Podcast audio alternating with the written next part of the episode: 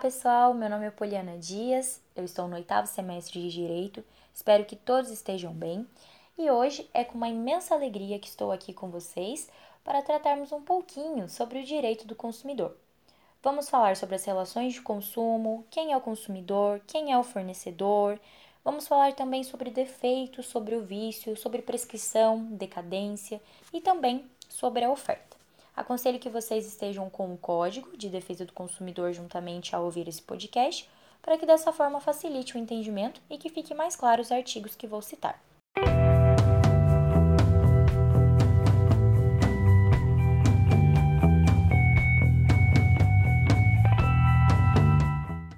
Para começar, a gente vai falar da relação de consumo. Essa relação de consumo ela é bilateral, ou seja, em uma ponta está o fornecedor que é o fabricante, o produtor, o importador.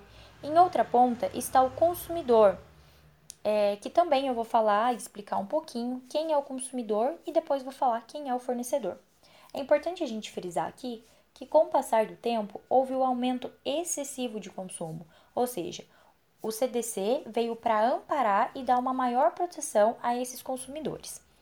Mas afinal, e se eu te perguntar, quem é o consumidor?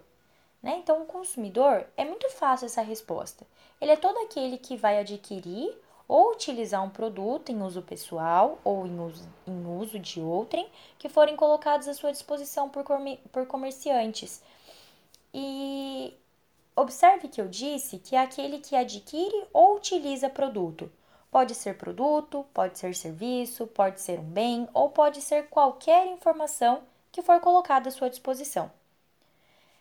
Para ser considerado consumidor, deve ser o destinatário final. E para o Supremo Tribunal Federal, a pessoa jurídica ela pode ser considerada consumidora, mas é importante que haja a característica da vulnerabilidade. Visto o conceito de consumidor, agora nós vamos definir quem é o fornecedor. Fornecedor é aquele que fornece algo, certo? Então, ele vai ser toda pessoa física ou pessoa jurídica que desenvolva né, uma atividade de produção, de montagem de produtos, de prestação de serviço, para serem colocados em favor do consumidor. Como visto, os conceitos do que é o consumidor, que é o fornecedor, agora nós vamos entrar na responsabilidade civil dos fornecedores. Então, vocês podem observar no artigo 12 do CDC, que diz em seu caput: o fabricante, o produtor, o construtor, nacional ou estrangeiro, e importador respondem independentemente da existência de culpa pela reparação dos danos causados aos consumidores por defeitos decorrentes do, de projeto, e aí vocês podem continuar lendo o artigo todo, que eu não vou ler aqui, mas é importante frisar que a responsabilidade do fornecedor ela será objetiva, ou seja, independe da existência ou não de culpa, certo? Então, independente se houver culpa ou não, a responsabilidade do fornecedor será objetiva. No artigo 13, não, no artigo 12 mesmo, no parágrafo 3 existem três cláusulas, é, três excludentes, tá? É, que eliminam a culpa do fabricante. E quais são essas três excludentes? Bom, a primeira é quando o fabricante, né, o produtor, o importador, ele provar que ele não colocou o produto no mercado. Então, essa é a primeira excludente. A segunda excludente, que ele não vai responder, né, pela responsabilidade do fato, pela responsabilidade pelo fato do produto, do serviço, é quando ele comprova que, embora ele tenha colocado o produto no mercado, o defeito seja inexistente, ou quando ele comprovar que a culpa foi exclusiva do consumidor ou de terceiro. Vocês podem também estar olhando no artigo 14 do CDC, que diz que o fornecedor é exatamente isso que eu acabei de explicar, que o fornecedor de serviços ele responde também independentemente da existência de culpa, ou seja, responsabilidade objetiva. Somente nessas três excludentes é que o fornecedor ele não vai responder. Ainda falando da responsabilidade civil do fornecedor, agora nós vamos falar dos problemas né, que ensejam essa reparação. Quais são os motivos, né? Qual é a ideia em que o fornecedor ele vai ter que responder. Então a gente vai entrar agora no defeito e no vício, que são duas ideias das quais ensejam a reparação por parte do fornecedor. Então, o que é o defeito? O defeito, de forma rápida, ele pode ser definido como toda anomalia que afeta a vida, a saúde e a segurança do consumidor. Ela é um pouco mais grave, né, do que o vício, porque hum, no defeito ela vai afetar a vida. É um pouco mais grave, não, ela é mais grave, né, do que o vício, porque ela afeta a vida, a saúde, a segurança do consumidor.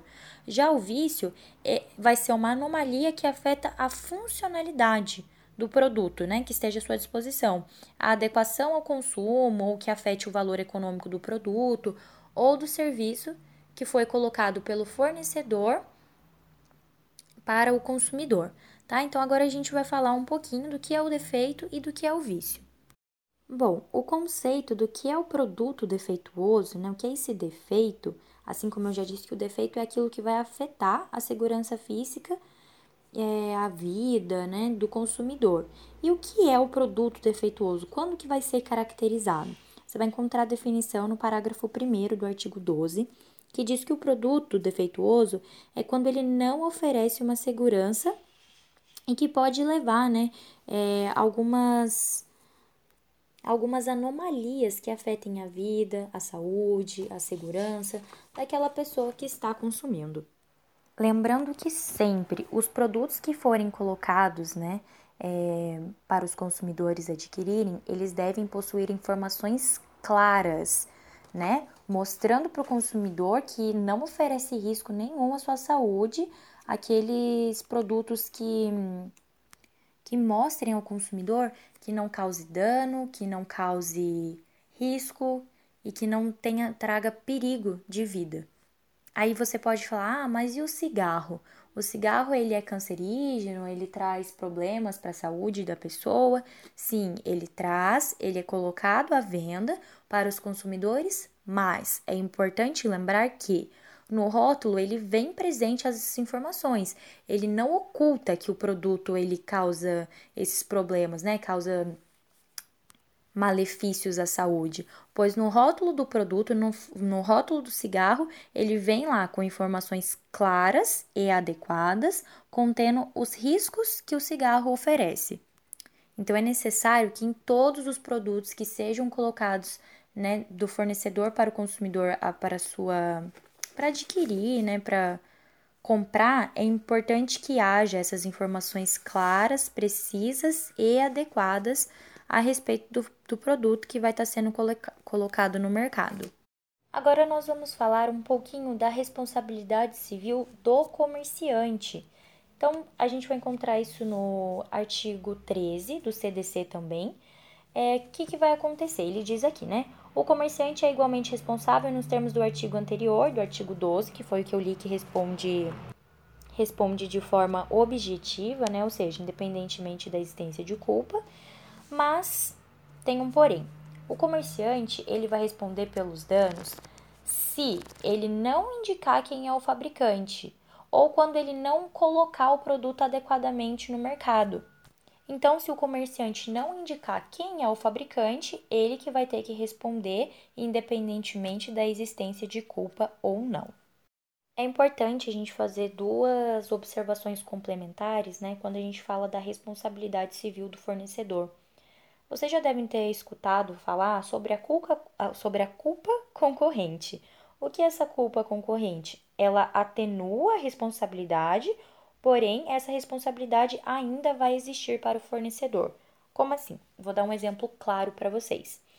É, o indivíduo bate o carro e ele compra. É, primeiro, né? Ele vai lá e compra um carro que tem airbag. É, e aí o indivíduo bate esse carro e o airbag não abre. Então, isso vai ser uma culpa concorrente do fornecedor, porque ele ofereceu esse serviço, mas quando a pessoa precisou, né, ou seja, quando bateu o carro, quando houve a colisão, esse airbag não abriu, então o fornecedor ele vai responder, né, com uma responsabilidade civil objetiva. Por quê? Mesmo que, como eu disse assim, né, tem, tem a culpa, ele que ele não tem a culpa, né, no caso do do cliente ter batido, né, do indivíduo ter batido o carro, mas há essa responsabilidade do fornecedor. Por quê? Porque ele colocou esse serviço no mercado e ele fez essa promessa, né, de que é, o airbag ele funcionaria e não funcionou. Então ele vai responder como culpa concorrente. E outra observação complementar também importante é sobre as propostas, né, que são oferecidas pelo fornecedor e os seus representantes. É, um exemplo claro que a gente pode ver é numa clínica de peeling, por exemplo. É, então tem que ser cumprido tudo aquilo que prometeu. A dermatologista vai lá e fala para você que vai fazer o peeling e tal, e não é ela que faz, ela chama a estagiária para fazer. E a estagiária ela vai passar um produto na cliente que deu alergia. Mesmo que não tenha sido a dermatologista que passou esse produto na, na cliente, ela vai responder, né? Por isso, ela vai responder de forma objetiva, porque ela não pode alegar culpa exclusiva da estagiária. Vai ser também uma culpa concorrente, né?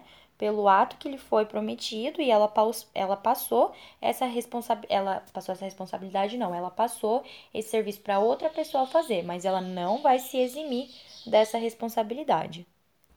Então, visto né, exemplos do que é o defeito, falamos da responsabilidade civil né, do fornecedor, Agora nós vamos falar um pouquinho mais do vício. Assim como eu disse, o vício é aquilo que vai afetar a funcionalidade né, é, do produto que estiver à sua disposição, ou seja, à disposição do consumidor. E os artigos né, que falam sobre a responsabilidade por vício do produto e do serviço estão a partir do artigo 18 do CDC. Então, do artigo 18 ao 25. Para sanar esse vício, o consumidor ele tem um prazo de 30 dias, né? E o consumidor, né, quando ele constata um vício no serviço, ele pode. Agora eu estou falando, observe que eu estou falando do serviço e não do produto. Né? Então, quando for de serviço, o consumidor ele pode exigir uma restituição da quantia paga monetariamente atualizada. O vício, ele possui duas espécies. Pode ser um vício de qualidade ou um vício de quantidade. O vício de qualidade é quando o produto ele é impróprio para uso. Ele é assim inadequado ao fim que se destina.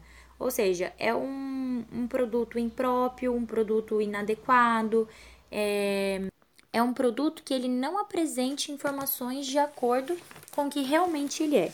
Então, por exemplo, é um produto vencido, um produto falsificado, um produto deteriorizado.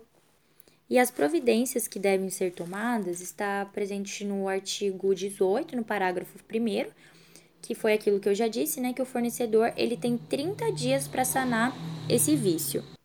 Já o vício de quantidade é quando o conteúdo ele é inferior às indicações que contém na embalagem, no rótulo, na mensagem publicitária.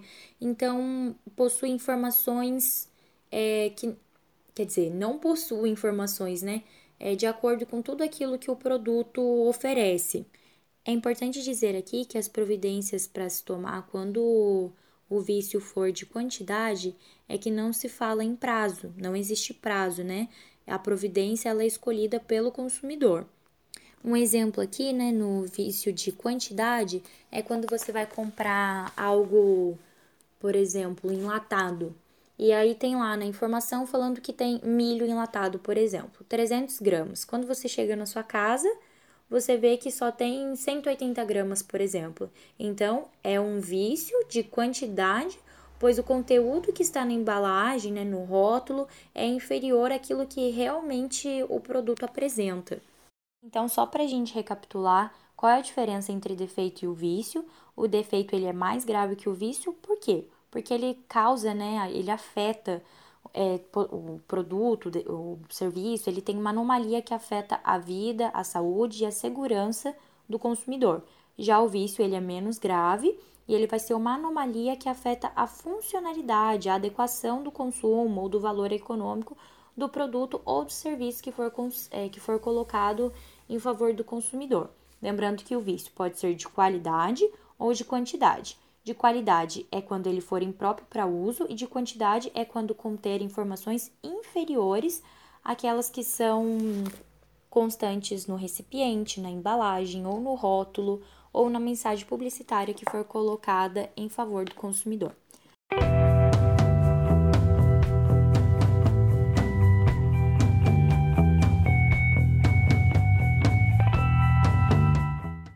Eu disse no início do áudio que a gente ia falar aqui também sobre a oferta, sobre prescrição, sobre decadência, mas para esse podcast não ficar tão longo, eu vou deixar para falar isso num próximo e eu espero todos vocês lá, por lá. E qualquer dúvida podem me chamar. Beijos e bom estudo!